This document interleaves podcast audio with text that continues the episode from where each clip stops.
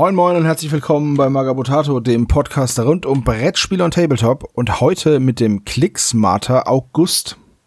Natürlich bin ich nicht alleine, ich habe den Steven mit dabei. Moin Moin. Moin Steven. So, ähm, wir haben uns ein paar Projekte rausgesucht, allerdings ist es uns diesen Monat recht schwer gefallen, ne? Ja, es ist Sommer, es ist heiß, äh, Corona ist, da ist nicht Ach so, ich dachte, als nächstes kommt, da esse ich ein Zitroneneis, aber gut. Ach so, ja. Wäre auch eine Möglichkeit. Nee, ähm, da war jetzt einfach nicht so viel los, auch äh, bei den Kickstartern. Nicht allzu viel, aber wir haben eine kleine, schöne Auswahl zusammengestellt und auch noch einen kleinen Nachtrag zum letzten Clicksmarter, aber dazu später mehr. Genau. Und um dahin zu leiten, fangen wir gleich mal mit deinem ersten Projekt an. Du hast nämlich dir einen mittlerweile leider schon abgelaufenen Kickstarter rausgesucht, den wir aber auch nur so als Hinleitung benutzen wollen. Und zwar der Insect Bowl von Akaro Dice. Was ist das und äh, was hast du dir dabei gedacht? Das sind ähm, im Prinzip kennen ja einige das große Krabbeln, diesen Animationsfilm, den es damals gab. Und so ähnlich sieht dieses äh, Fantasy-Football-Team aus. Das sind so Ameisen, dann gibt es Wespen, so ein Grashüpfer, Lauch, keine Ahnung, was das Ding da sein soll, dieser, dieser Big Guy. Der Blitzer ist auf jeden Fall ein Grashüpfer und dieser, ich glaube, das ist eine Stabheuschrecke. Ah, dieser Big Guy. okay. Ja, der Lauch halt. der Big Guy ist der Lauch. Und dann hast du als äh, Werfer, eine Spinne ist das. Also ist schon ziemlich niedlich gemacht. Auch die Bemalung ähm, ist sehr comichaft gehalten. Hab mir so gedacht, für Kinder ganz toll. Und äh, Fantasy Football ist ja für mich eh so mein Steckenpferd. Ähm, deswegen hatte ich den rausgesucht. Ist schon abgelaufen. Ich glaube, 4000 Euro wollten sie haben. 4272 haben sie erreicht von äh, 36 Unterstützern. Und ja, sie haben leider kein Sketch Goal erreicht, weil, ja, sie haben, können froh sein, dass sie überhaupt das Ziel erreicht haben. Das ist halt sehr nischenmäßig. Allein schon Fantasy Football ist ja eine Nische und dennoch so dieses Art Design ist ja nochmal ein Ticken krasser. Ja, auf jeden Fall. Ich habe die auch gesehen, fand die ganz niedlich. Ähm, war auch sofort daran erinnert an dieses Pixars großes Krabbeln. Aber ja, damit war es dann bei mir auch schon vorbei. Klar, ich meine, wenn man jetzt Kinder hat, dann ist es vielleicht gar nicht so schlecht, die mit so einem niedlichen Team an dieses Fantasy Football ranzuführen. Bräuchte man dann halt zwei davon, ne? Weil irgendwie der andere kann ja dann ganz schlecht Orks spielen. Das ist ja ein bisschen schwierig dann. Ja, das stimmt. Und das nächste ist halt, an Kinder ranführen, ja, ist gut und schön, aber wenn du dann halt so einen Feinmotoriker hast wie meinen Jüngsten, solltest du die gestaffelt kaufen, weil die gehen dann ruckzuck kaputt. Die sind halt, sehen sehr filigran aus. Glaube, ich würde, würde mein Kind so ein bisschen mein Fünfjähriger kaputt machen. Ja. Ja, könntest ja Korken auf eine Base stellen und sagen, hier, das sind deine. ich glaube, das wird denen sogar reichen. ja, das glaube ich auch. Ja gut, okay, aber die Hinführung war ja eigentlich, dass du letztes Mal im Clicksmarter über ein Fantasy Football Feld gesprochen hast. Genau, das, das Kraken Fantasy Stadiums, das war dieses 3D-Druck, also diese STL-Files, die man äh, sich kaufen kann und dann kann man sich ein ganzes Blood Bowl Platte zusammenstellen. Ich habe beim Daniel schon gesagt, ich finde das ziemlich cool. Ich habe hinterher mit dir nochmal gesprochen und hin und her überlegt und ich glaube drei Tage vor Schluss habe ich gesagt, Sebastian, ich brauche deine Kreditkarte. Ja, richtig, genau so war's. Und ich habe dir das dann auch gebackt. Also jetzt hast du praktisch dieses Footballfeld in Gras, soweit ich das weiß, weil es gab ja mehrere verschiedene Möglichkeiten. Also man hätte noch Holz nehmen können, wenn ich mich recht entsinne. Mhm, und Stein, glaube ich, war es. Und Stein, genau. Ich wollte es aber klassisch halten und ähm, du hast mich auch darauf hingewiesen, dass für einen Zehner mehr ich die Möglichkeit hätte, ein Logo in die Spielfeldmitte noch äh, reinmachen zu lassen. Genau. Und da haben wir gesagt, ja, das machen wir und wir nehmen unser Marco Potato äh, Logo dafür. Ja, das heißt, du hast jetzt praktisch dann demnächst, weil ähm, ich habe jetzt auch wieder eine Mail bekommen, das Ganze geht ja jetzt an mich, wann das ausgeliefert wird. Mhm. Und hier steht drauf, 18. August, das Grasfeld. Das ist jetzt zum Zeitpunkt der Aufnahme in zwei Tagen. Am 20. August dann das Steinfeld und äh, dann immer so weiter. Am 24. August dann das Stadion und so. Also ich werde es sehen und ich werde es dir auch zeigen und dann müssen wir uns mal ans Drucken machen, ne? Ja, also wir ist ja schon mal gut, weil ah ja. Drucker habe ich ja nicht. Also ich. Aber ich kenne da jemanden. ja, genau. Ja, gut. Äh, ich werde dann derjenige sein, der es zu drucken hat. Aber gut, ähm, ich bin schon gespannt, wie es wird. Gerade was die äh, großen Felder, diese Platten angeht. Nicht, dass die sich irgendwie, dass die irgendwie warpen oder so. Das weiß ich nicht. Mal schauen, wie das wird. Ich hoffe nicht. Ich kenne mich jetzt nicht so gut mit 3D-Druck aus, aber im Normalfall sollte das eigentlich gehen. Die sind halt, sind halt, ist halt viel Fläche, was da zu drucken ist. Ja, das ist viel Fläche. Ähm, gut, es ist flach, aber nichtsdestotrotz, es sind einige, so ein Spielfeld ist ja, also eine so eine Kachel ist 9x9 Felder, glaube ich, groß. Äh, Entschuldigung, Blödsinn, nicht 9x9, 3x3 neun Felder insgesamt, so rum. Also ich bin gespannt, wie groß das ganze Ding insgesamt wird, auch mit diesem Stecksystem und die ganzen drumherum, diese, diese Spielstandschilder, äh, die Zuschauer, die dann sind, da sind ja auch Figuren mit dabei und äh, die Tribünen. Also das Ganze dann, wenn das fertig ist, äh, ich glaube, da schuldig dir die ein oder andere äh, Filamentrolle denn. Ja, das glaube ich auch. Also ich muss mal schauen, wie gut es aussieht, wenn wir das mit Filament drucken. Die Modelle für das Publikum werden wir natürlich in Resin drucken müssen und auch die ganzen kleinen Details. Also hier gibt's Buchstaben. Ich weiß nicht, ob die dann auf dem Modell schon drauf sind, weil es gibt hier die Tafeln für den Spielstand und erste Halbzeit, zweite Halbzeit, das sind mhm. zum Beispiel einzelne Stücke, die man dann wohl an die Holzbretter dran fummeln kann irgendwie mit einem Stecksystem. Da muss ich halt einfach mal schauen, wie wir das machen, weil das ist schon sehr filigran alles. Es wäre schade, wenn das jetzt durch eine zu geringe Auflösung bei dem Filamentdruck irgendwie dann blöd aussieht. Muss ich mal gucken, wie das wird. Ich probiere es auf jeden Fall aus und dann werden wir es ja sehen. Aber da wird der Drucker auf jeden Fall eine ganze Weile laufen. Ja, gut äh, für mich, nicht ganz so schön für dich. ja, gut, okay. Ich wusste ja, worauf ich mich einlasse. Das Aber dann werden wir da auch mal Bilder zeigen, wie das dann aussieht. Das Grasfeld finde ich auch am schönsten, weil die anderen sind schon sehr, ja, sehr dreidimensional. Und ich weiß nicht, ob da die Miniaturen so gut drauf stehen. Ja, vor allem bei dem Grasfeld ist ja auch so, du, du tust dir wirklich nochmal Gras dann drauf, dann wirkt das auch nochmal wirklich natürlicher. Da ist es auch nicht so schlimm, wenn da äh, diese, diese äh, Druckrillen da drin sind. Das ist richtig, ja. Und was auch ganz cool ist, ist, es gibt diesen Linienmarkierer, da freue ich mich auch schon drauf, weil man kann dann, es ist eine MDF-Schablone, die man über das ausgedruckte Feld legt, dann sprüht man damit weiß drüber oder wie auch immer man seine Linien haben will, aber vermutlich weiß. Und dann hat man coole Spielfeldmarkierungen auf dem Spielfeld. Und äh, ich weiß noch, ich habe das damals bei meinem ersten Blood Bowl Team noch mit der Hand aufs Gras gemalt und das war ein bisschen stressig. Ja, also ich finde, das ging mit einem Pinsel. Ähm, du musst ja eh nicht so, dass es komplett deckt, weil das tut's ja nie. Ja, ja, klar, klar. Ähm, also war klar, es war, ähm, es hat Zeit gekostet, aber es ging auch. Aber du bist ja da eh nicht so äh, bei der Base-Gestaltung, äh, dass du so viel Zeit reinstecken willst. Naja, ich möchte halt fertig werden und es soll halt irgendwie Richtig. hübsch ausschauen, aber ich werde jetzt nicht, also bei Miniaturen schon gar nicht, dass ich die auf so total ausmodellierte Bases stelle, weil ich finde, da ist dann auch so viel los auf der Base und dann passen die nirgendwo rein. Wenn du die dann irgendwo anders hinstellst, passen die ja nicht zu irgendwas dazu. Und deswegen mhm Bases sind nochmal so eine Sache für sich. Aber da reden wir heute nicht drüber. Das können wir ein andermal angehen. Heute ging es nochmal um eine, ein Revisit von dem letzten Projekt. So ein bisschen, was wurde aus dem Kickstarter tatsächlich gebackt und ich bin schon sehr gespannt. Ich freue mich auf den Ogre, den es da auch gibt. Der so betrunken Ogre Referee. Ach so. Ja, es gibt den Betrunkenen und es gibt den Referee, den der steht. Mhm. Und die werde ich mir auf jeden Fall auch mal ausdrucken. Das Schöne ist ja, du hast es gekauft, aber ich habe ja das Set jetzt auch. Richtig. das ist das Coole bei STL-Dateien. Wo wir aber gerade bei 3D gedrucktem Gelände beziehungsweise großen Flächen sind. Du hast noch was rausgesucht, das nennt sich Pillars of Stone. 3D Printable Tabletop Accessories. Was ist das und warum hast du es dir ausgesucht? Das ist im Prinzip so, es heißt ja auch Tabletop Accessoires. Das sind alles so Kacheln, so Sechskant-Kacheln, äh, die ihr zusammenstecken kannst. Und da gibt es verschiedene Sachen. Einmal normale Flächen, die ihr für ähm, Pen and Paper nutzen kannst. Holzoptik, Steinoptik, irgendwelche Pfade. Und dann gibt es aber auch Dice Tower, hm, Blockhalter, Pinselhalter, Farbhalter, sogar für, für Gläser, dass du die halten kannst, also so, so ein Becherhalter und eine Handyhalterung. Ich fand die Idee eigentlich ziemlich cool, dass man sich das dann so aufbaut. Wenn du jetzt malst, hast du alles so schön beisammen und könntest dann so ein kleines Filmchen auf dem Handy laufen lassen, weil bei mir ist halt immer so mit den großen Bildschirmen, jetzt gerade im Sommer, die werfen halt Wärme ab, ist halt anstrengend. Also wird es relativ warm. Und ich fand die Idee eigentlich ziemlich cool. Auch wieder dieses Stecksystem, was dahinter äh, steckt. Wortspiel. Ähm, und kann ich aber beruhigen, das werde ich nicht unterstützen wollen, weil ich finde, das kann man auch schöner selber bauen und für ein Tablet fände ich es ganz, äh, noch cooler. Also da schone ich meinen Geldbeutel und deinen Drucker. Ja, okay, also das ist eine Mischung aus einer Spielfläche und diesen Accessoires, ne?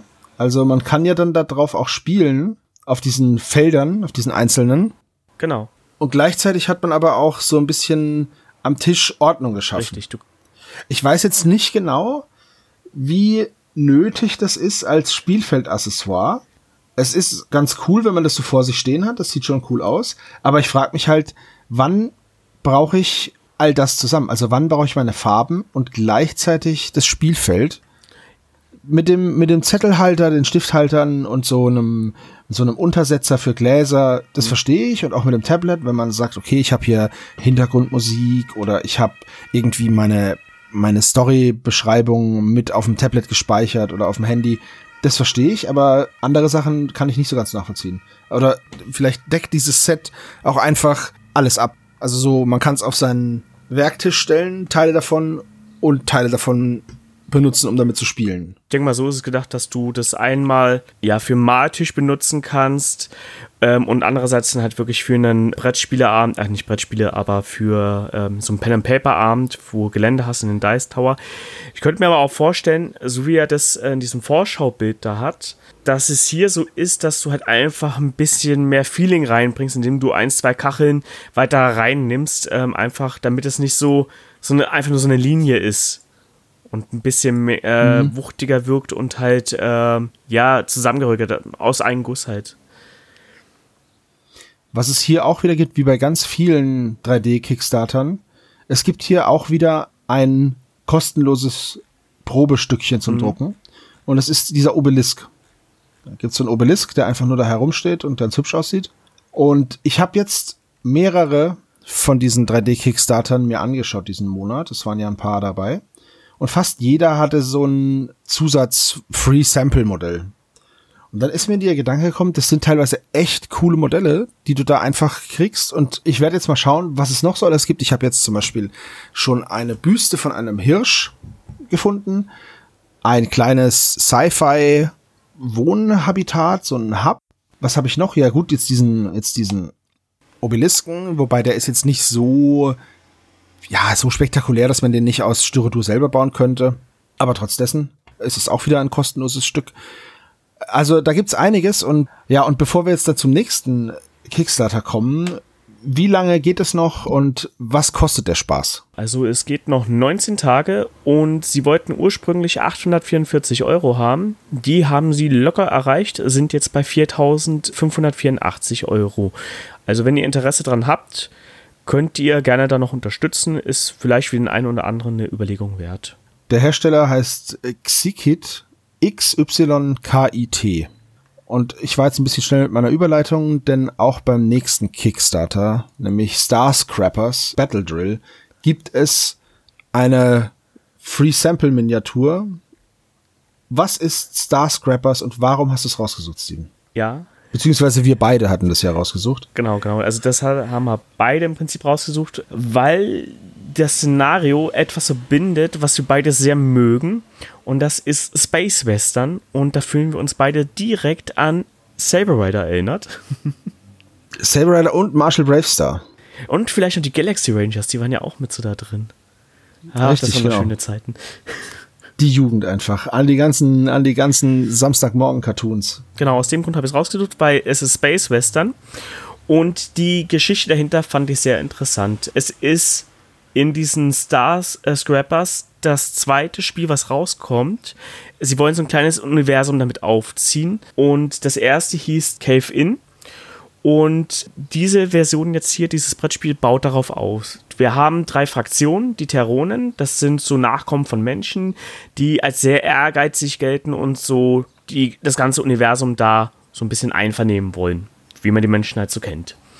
Dann haben wir die Hydrants, das sind Tentakelwesen, die von einem sogenannten Arc Primus angeführt werden, der so eine Church of Deep Abyss hat und die dadurch anführt. Das sind so die Gegenspieler. Die Terronen haben sich da dann gedacht, okay, wir brauchen da noch ein bisschen Unterstützung und haben die BIOS erschaffen, das sind Androiden, die sich denn, wie es für Androiden sich gehört, sich irgendwann gegen ihre Erschaffer aufgelehnt haben und die Menschen halt, also die Terronen auch noch mit bekämpfen. Und jetzt merke ich gerade, es sind nicht drei Fraktionen, es sind vier. ja, ist richtig, aber die, die letzte Fraktion sind halt auch einfach schon immer dagewesene Kristallwesen. Genau, die diese ne? Mindglass, glaube ich, heißen die. Und die bestehen auch aus Kristall. Und äh, ja, was ich noch nicht erzählt habe, in diesen Battle Drills geht es darum, um eine Ressource, die abgebaut werden muss. Das Haus so, so ein altes Kristall. Das wollen sie alle haben. Ich habe mich da so ein bisschen an Command Conquer, äh, Tiberium Wars erinnert gefühlt. Ja, und habe mir gedacht, ja, das, man kennt es zwar schon aus diversen anderen Spielen, aber so mit Space Western hat das noch keiner gemacht.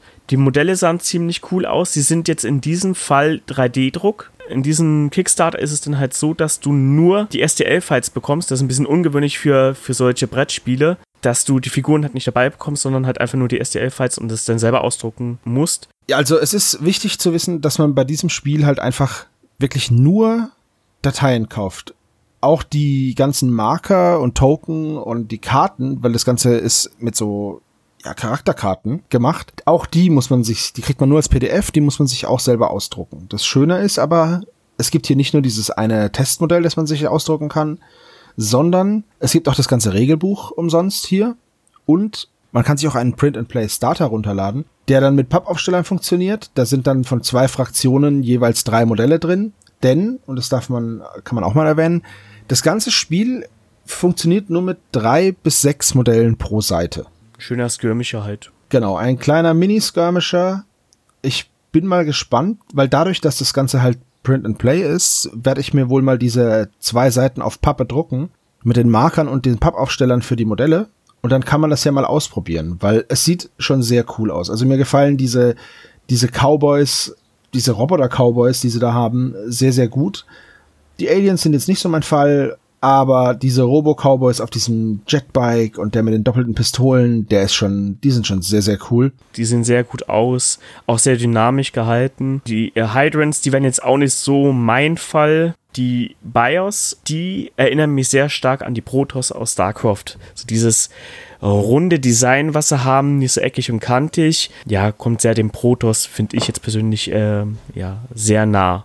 Ja, ich bin also echt mal gespannt wie viel dann noch freigeschaltet wird, weil das ganze Projekt läuft noch neun Tage und die wollten 3500 Dollar, also es sind ungefähr 2950 Euro und sind jetzt bei über 15.000 Dollar zum Zeitpunkt der Aufnahme. Ich bin wirklich gespannt. Die haben ein paar coole Fahrzeuge dabei. Also es gibt für die, für die Terraner zum Beispiel so ein einrädriges, ja, so ein Battle Drill nennt sich das also der namensgebende Battle Drill, aber das ist so ein einrädriges Fahrzeug mit so einem ganz riesigen Schaufel-Klingenrad und also ganz komisch. Die Aliens haben halt so ein, so ein Riesenviech, das nennt sich Crabon Linebreaker. Das ist im Endeffekt so eine Biokrabbe mit einer riesigen Kanone auf dem Rücken. Und diese Kristallwesen, da bin ich auch mal gespannt. Die sehen auch echt cool aus. Den wachsen dann irgendwelche Knarren aus den Schultern. Ja, ich bin mal gespannt, wie das sich noch weiterentwickelt. Ich würde auf jeden Fall mit den Terrans spielen wollen, weil die mir von der Ästhetik am besten gefallen. Ja, mal schauen. Ich werde es mal ausdrucken und mal spielen. Ja, ich bin auch gerade überlegen, es sind 25 US-Dollar. Für das ganze Spiel, ja. Das ist jetzt auch nicht mal viel. das nicht vielleicht uns teilen? du druckst aus. Du brauchst, ja, können wir eigentlich Du brauchst noch einen zweiten Drucker. Ja. Tatsächlich ist ja schon einer auf dem Weg. Aber trotzdem, gut, wir können, das können wir dann mal beschließen, wenn das Mikrofon aus ist. Aber grundsätzlich habe ich nichts dagegen.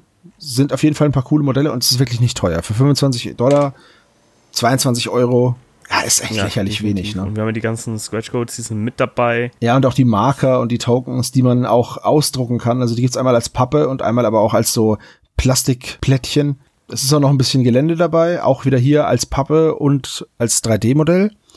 Ja, ist schon nicht schlecht. Und es sind ja jetzt schon zwölf Modelle ohne die Stretch Goals. Und davon gibt's ja jetzt auch schon einige. Ah, doch, hm, ist ja, eigentlich ganz günstig, ne? Mal schauen, mal schauen. Ja, lass uns okay. dann mal später drüber reden. Denn die Regeln, dazu haben wir noch gar nichts gesagt, die funktionieren, es gibt eine Ressource, die nennt sich Adrenalin.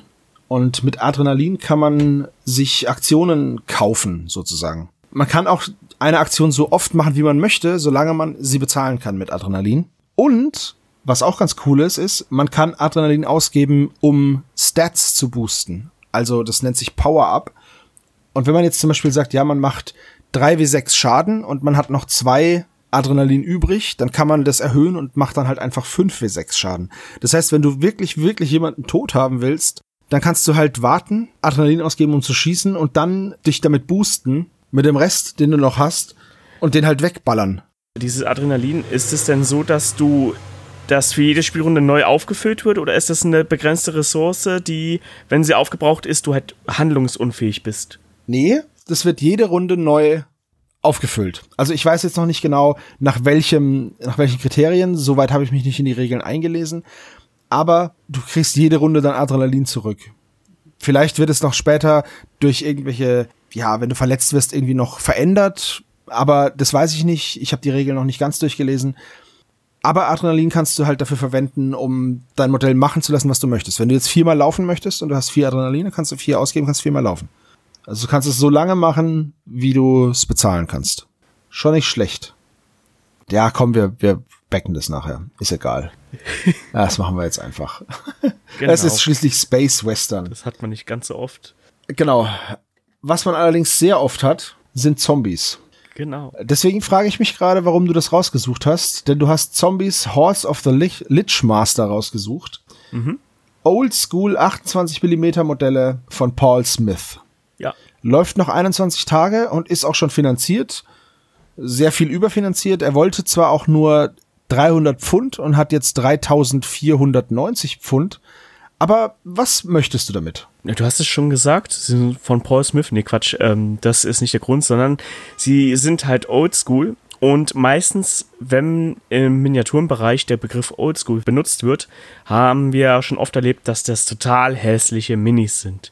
Und das ist hier definitiv nicht der Fall, meines Erachtens nach, sondern das sind echt schöne Zombies, die diesen Oldschool-Charakter haben, aber sehr schön weiter transportieren. Das sind so Oldhammer-Modelle, steht auch da. Mhm. Also, äh, sie erinnern mich so ein bisschen, also ein paar der Zombies erinnern mich an mein eigenes Blood Bowl-Team, was ich habe. Ich habe das Nekromanten-Team, war ja mein erstes. Und sehen denen sehr ähnlich. Auch dieser, dieser, ich nenne jetzt mal Ghost Rider, also dieser Totenschädel mit dem brennenden Haar äh, und dem Schwert und dem Schild, der sieht ziemlich cool aus. Und auch der Wizard. Also, die sind alle haben schöne Details. Du hast halt diese, diesen 90er-Jahre-Charakter meines Erachtens nach und äh, er sieht gut aus. Es ist schön transportiert worden. Alle noch modelliert, nix aus dem 3D-Drucker. Das hat Charme. Muss ich dir recht geben. Es sind ein paar coole Sachen dabei. Auch dieses, dieser Geist mit dem Riesengebiss. Mm. Das sieht ganz cool aus. Ich habe dafür eigentlich keine Verwendung, aber ich verstehe schon, dass sie dir gefallen. Das ist so genau das, was du magst. Genau. Es sind halt ein Haufen Untote mit Appenarmen oder einer ohne Beine. Es gibt auch einen, der im Endeffekt nur aus einem Kopf und einem Rückgrat besteht. also. Er hat aber noch seine Pulle in der Hand. Also das Wesentliche hat er dabei. Nee, nee, nee, nee. Das ist einer, der wirklich nur Ach sonst so, nichts stimmt, hat. stimmt, ja, da, der, der Karl. Karl, genau. Der heißt Karl der besteht aus gar nichts mehr. Die sind schon, sind echt schön. Also die gefallen mir, auch die, die, die Särge, die das dazu gibt. Finde ich, das ist etwas, da ist er zu Recht, hat er sein Ziel erreicht und äh, ich finde es schön, dass die Leute ihn da unterstützen. Allerdings, es gibt nur einen einzigen Pledge und der kostet 50 Pfund. Also jetzt auch nicht so günstig für 20 Zombies im Oldtimer-Stil. Aber gut, wer noch eine alte Armee hat und da noch was dazu basteln möchte, die sind auf jeden Fall ganz cool. Der Preis, finde ich, geht okay. Also wenn ich überlege, wir haben schon mehr für weniger bezahlt. Das stimmt wohl, ja. ja. Und sie werden ja, ich glaube, das werden ja auch äh, aus Metall, die Minis. Ja, genau. Genau, und das ist ja, dann ist es erst recht gefährlich. Für Plastik, oh, da, ja, da sage ich mir immer, warum so viel, aber Metall ist es eigentlich. Naja, naja, naja, also bei Plastik ist es ja ganz klar, weil du musst die Form bezahlen. Eine Plastikform ist unglaublich teuer. Und ja. Zinn kannst du halt einfach so gießen mit einer, mit einer leichter zu herzustellenden Form. Das ist nicht so schwer wie jetzt äh, Plastik. Ja, ich sehe da aber immer das, das Endprodukt und ich finde halt einfach so ähm, Metall Figuren sehr viel leichter zu handeln für mich, äh, vor allem wenn sie filigran sind, als Plastik. Ich merke es gerade, kurzer Abschweif bei meinen neuen Necrons aus der Indomitus-Box. Ähm, wenn ich die entgraten will, muss ich tierisch aufpassen, dass ich nicht Knacks mache und irgendwie den Arm auf einmal in der Hand habe. Das ist, äh, muss halt aufpassen. Bei Metall hast du halt noch ein bisschen mehr Spielraum. Ja, aber das ist auch, wenn du echt ein Grobmotoriker bist, ey. Hallo. Für Grobmotoriker oder Leute, die ihre Würfel nicht im Griff haben, habe ich noch was rausgesucht. Und zwar den D&D Dice Tower and Other Dungeons and Dragons Accessories. Das ist ein MDF und Acryl-Würfelturm in einem recht modernen Design. Und der Clou an dem Teil ist wohl laut Hersteller, dass man nicht nur einen Turm hat, in dem oben ein Loch ist und unten fallen die Würfel raus. Nein, in diesem Würfelturm sind drei Löcher und unten fallen die Würfel raus. Für Maximum Randomness, wie es der Hersteller sagt. Ja, das fand ich so lustig. Man hat halt also drei so Gänge in dem Turm, durch die die Würfel poltern und purzeln und dann überall an den Wänden andotzen und dadurch halt besonders zufällige Ergebnisse würfeln. Dann hätten sie auch noch einen Shaker mit einbauen können für noch mehr Randomness. Ja, ich muss sagen, Würfeltürme sind so eine Sache für sich. Hannes zum Beispiel würde nie einen Würfelturm benutzen, weil er sagt, das macht sein Würfeljuju kaputt. Okay. Äh, Nochmal dazu, mein Bruder ist Doktor der Chemie. Aber Würfeljuju, das gibt's. Und ich muss ihm recht geben. Es ist einfach, ich finde den sehr, sehr schick, den Turm. Also wir haben hier, ja, das Birch Plywood ausgelasert und dazwischen so Kunststoffstücke. Es gibt auch ein schönes Würfel-Ausroll-Tablett, in dem man die Scheiben wechseln kann. Das heißt, man kann das Design, also den Boden anpassen. Der ist schon sehr schick aber irgendwie, man hat halt nicht dieses Würfelgefühl so, weißt du? Ja. Also den Würfel zu werfen ist halt was anderes, als den Würfel in ein Loch fallen zu lassen. Ich muss jetzt mal kurz wieder abschweifen, weil zum Thema Würfel, ähm, mein Großer ist ja in der ersten Klasse und soll Matheaufgaben machen mit einem Würfel. Wenn der den Würfel wirft, fliegt er überall hin, aber er bleibt nie auf dem Tisch. Für sowas ist sowas wieder sehr praktisch, so ein Würfelturm. Ja, mag sein, aber dafür ist es ja wahrscheinlich nicht gedacht. Dafür reicht ja vielleicht auch ein Würfeltablett. Ja, wäre schon ganz gut sowas. Aber ein Würfelturm, es macht schon Spaß, oben die Würfel reinzuschmeißen, dann poltert das da irgendwie durch die Gegend, unten kommt dann das Ergebnis raus. Ist manchmal so, wie ich meine Arbeit verrichte. Ähm aber ich finde Würfeltürme cool. Allein schon, weil mein, wie nennt es, Würfel-Mojo? Ja. Ist nicht vorhanden. Also ich, uh, go for it, immer die Eins.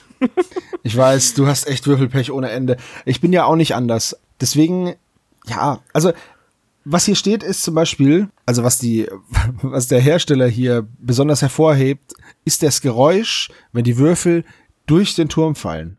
Und die sagen, wenn man es einmal angefangen hat durchzuwerfen, will man nicht damit aufhören, weil es so toll klingt. Ich muss ganz ehrlich sagen, mir gefällt dieser Turm sehr. Der einzige Nachteil ist jetzt, das Ganze läuft nur noch 56 Stunden und ich habe trotz intensiver Recherche nicht rausgefunden, ob es da einen Late Pledge Manager gibt. Deswegen, ich weiß nicht, ja oder nein. Ich hoffe, dass wir es dann zum Zeitpunkt, wenn die, wenn die Aufnahme rauskommt, wissen. Wir werden es euch auf jeden Fall verlinken. Es gibt nämlich nicht nur diesen Würfelturm, sondern es gibt auch noch so, ja, Glasuntersetzer mit einer ausgefressenen Fläche, wo man dann seine eigenen Würfel drauf tun kann. Es gibt noch eine Würfelbox mit so einem magnetischen Verschluss in dem man seine Würfel reintun kann. Wobei dafür habe ich einfach nur ein Schlampermäppchen aus Leder, schon seit 20 Jahren. Und es gibt Notebooks, die auch komplett aus Holz sind, mit, also die, die Umschläge und innen drin sind dann eben passende, passende Blätter. Mhm. Wenn man das plätscht, bekommt man 160 Blatt Papier dazu, 80 in der Box und 80 zum Nachlegen, weil innen drin ist halt so ein, ja, sind so Klammern wie bei einem Ordner. Da kann man sich auch für ein Design entscheiden. Also diese Ordner, die fand ich schon mal nicht schlecht. Also wenn man wirklich so Pen und Paper macht, finde ich, ist das alles schön gesammelt an einen Ort. Mit Kästchen und so, dass du halt äh, schön eine Karte aufzeichnen kannst. Das hat mir schon sehr gut gefallen. Also fand ich von allem, was sie vorgestellt haben, mit am sinnvollsten. Ja, aber auch dafür hat man halt was als, als Rollenspieler. Ja. Das ist halt nochmal so die Veredelung des Ganzen. Und edel ist dann auch der Preis, weil der Dice Tower, der kostet zum Beispiel 55 Dollar. So, er wird weltweit versandt. Das habe ich nachgeschaut. Aber allein der Dice Tower kostet halt schon 55 Dollar. Ach so, noch wichtig, der Hersteller sitzt in Minsk, wenn mich nicht alles täuscht. Wo ist Minsk? Beziehungsweise, also gebaut wird es in Minsk. Der Ersteller des Kickstarters sitzt allerdings in Huntington Valley. Der lässt es halt einfach im Ausland fertigen, vermutlich, um das dann leichter verschicken zu können. Das lässt sich nachlesen in den FAQs.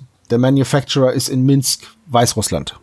Es sieht schon schön aus. 55 Dollar sind mir jetzt ein bisschen zu viel, aber es ist schon echt edel, das Ding. Für Leute, die exzessiv D&D oder das Schwarze Auge oder sowas betreiben, also Pen and Paper im Allgemeinen, sicherlich ein Blick wert. Für alle anderen benutzt Hannes Würfelmojo. Ja, genau. Das hat aber leider nur er, das ist so nervig. Der hat aber auch immer ein Würfelglück. Ey. Gegen Hannes spielen ist nie angenehm. Nee, ist nie schön. Was allerdings schön ist, ist das Spiel Lizard Wizard. Und zwar ist das von den Erstellern von Raccoon Tycoon, Forbidden Games. Und worum geht's in Lizard Wizard? Also einmal ist das Spiel vom Artwork her einfach wunder wunderschön.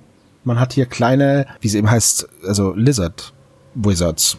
Also Echsenzauberer von verschiedenen Schulen und es gibt so kleine Homunculi und Familiare und es gibt Burgen und Zaubersprüche und Zauberspruch-Zutaten.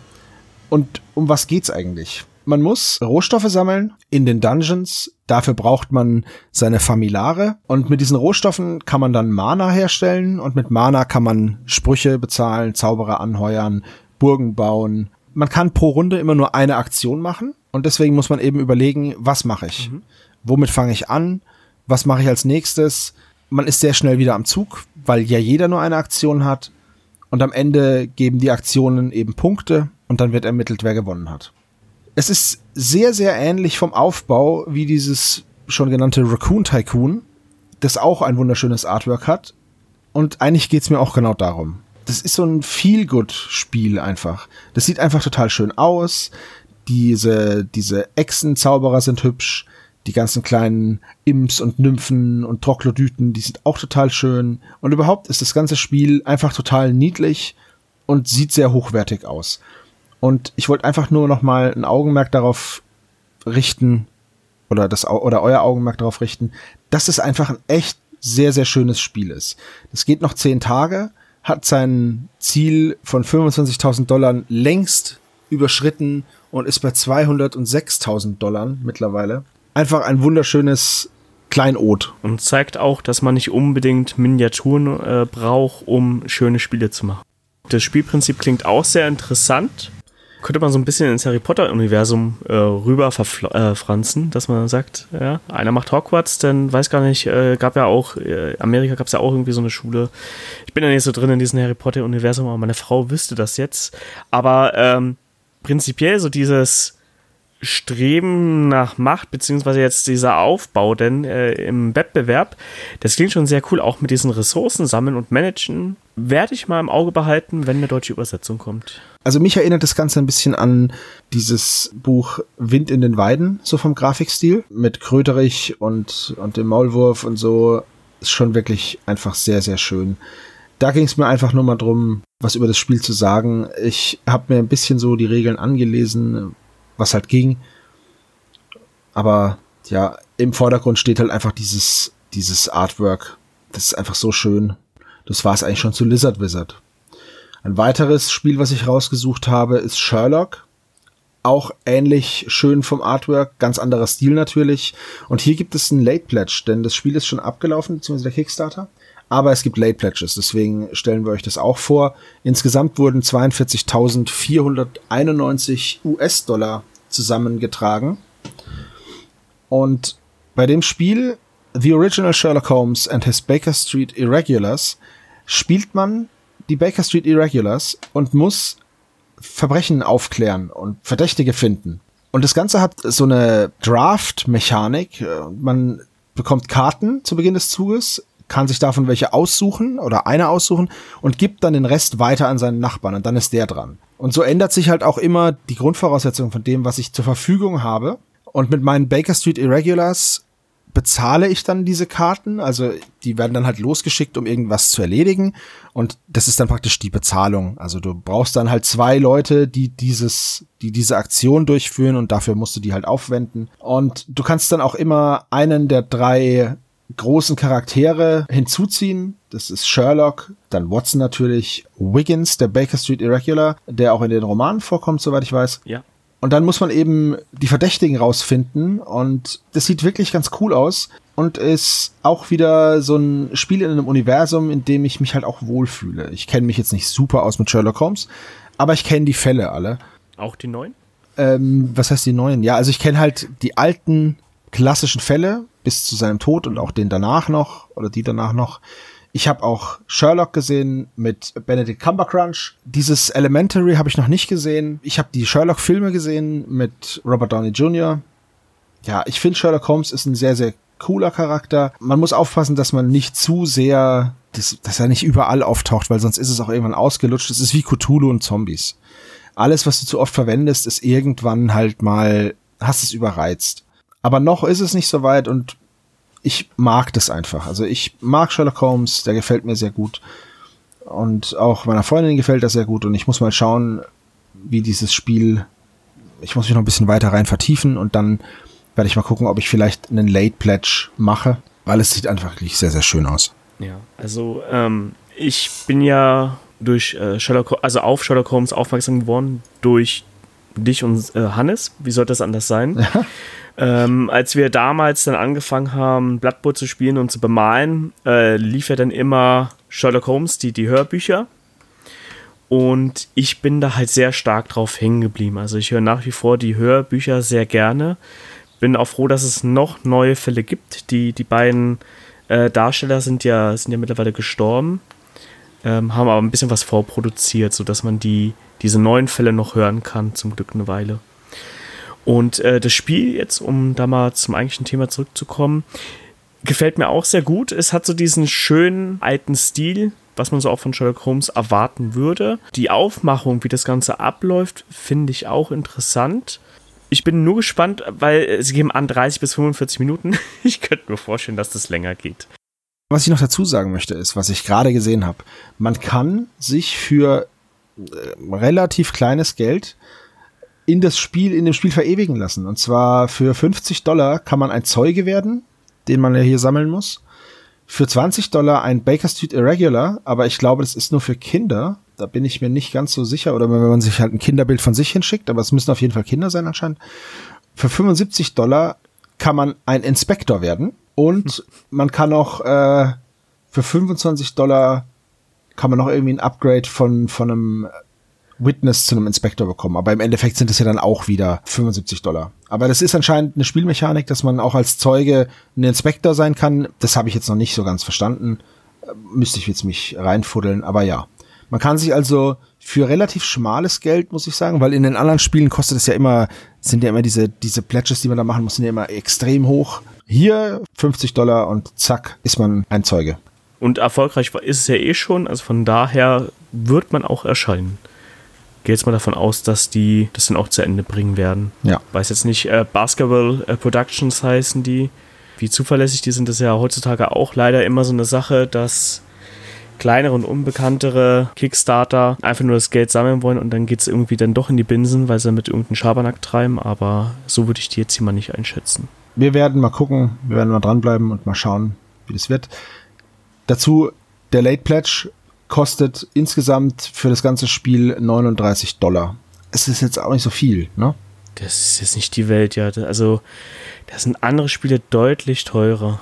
Man bekommt noch eine 3 Zoll Sherlock Holmes Trophäe aus Metall dazu. Mhm. Und, äh, und Münzen. Stimmt, eine Sammelmünze gibt's auch noch irgendwie. Ist wahrscheinlich für den Startspieler oder so. Die haben sie noch dazu gemacht. Haben wir noch was? Einen haben wir noch. Einen haben wir noch und das ist gar nicht mal so was Kleines, ne? Denn wir kommen jetzt zum Abschluss noch zu Massive Darkness 2 Hellscape von Cool Mini or Not. Mhm. Steven, du hast es rausgesucht. Unser letztes Brettspiel für heute. Was ist es? Einen kurzen Abriss und warum reden wir drüber? Es ist ein Dungeon Crawler. Jeder kennt wahrscheinlich Massive Darkness oder auch Zombicide, die ja im ähnlichen Universum, würde ich jetzt mal sagen, spielen. Also zumindest kann man ja auch seine Spielfiguren mit jeweils in das andere Spielsystem übernehmen. Das funktioniert. Ich habe es rausgesucht, weil Cool Mini or Not, wenn die was rausbringt, das finde ich, hat schon so ein bisschen was im Click Smarter verloren und auch in jeden Kickstarter gehört das bei uns mit rein in die News. Sie sind einfach sehr groß. Sie wollten 250.000 etwa haben und sind jetzt bei 1,7 Millionen knapp und es läuft noch neun Tage. Es ist eine Riesensache immer und man weiß ja auch, dass äh, Community or Not das Ganze eigentlich mehr als Vorverkauf nutzt, als äh, wirklich, dass es ein Kickstarter ist. Ich habe es deshalb reingenommen, weil die Minis wieder sehr schön sind. Das Setting erinnert mich sehr stark an Diablo.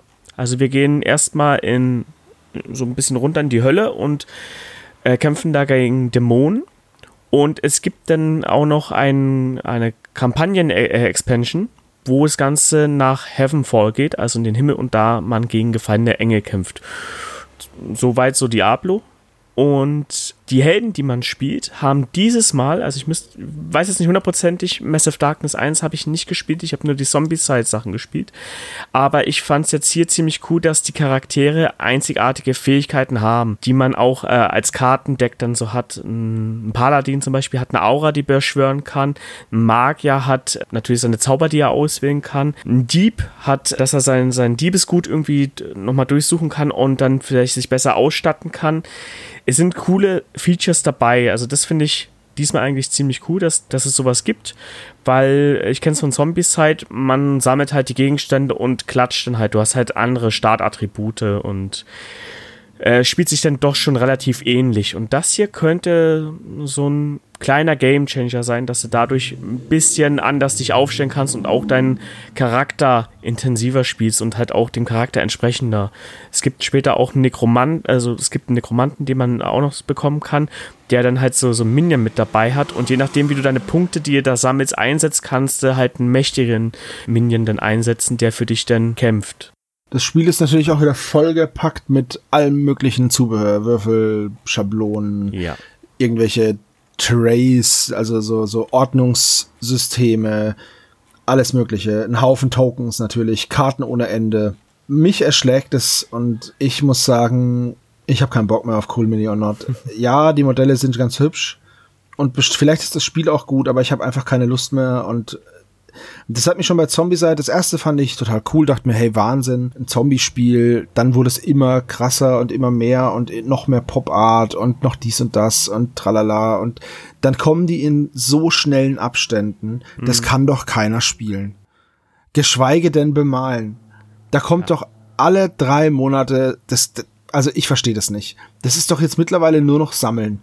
Und man sieht hier auch, es gibt genau zwei Pledges Hellscape Pledge, 100 mhm. Dollar, und der Heavenfall Pledge, der kostet 145 Dollar. Und ja, beim, Hell, beim, beim Heavenfall Pledge ist halt einfach nur dieser Kampagnenmodus noch mit dabei. Also es ist wohl noch eine ganze Schachtel und da sind auch noch ein Haufen Modelle dabei, natürlich von irgendwelchen Engeln, die auch, das muss man schon sagen, die sehen auch echt cool aus. Also hier Erzengel Michael ist dabei oder der sogenannte The Reaper.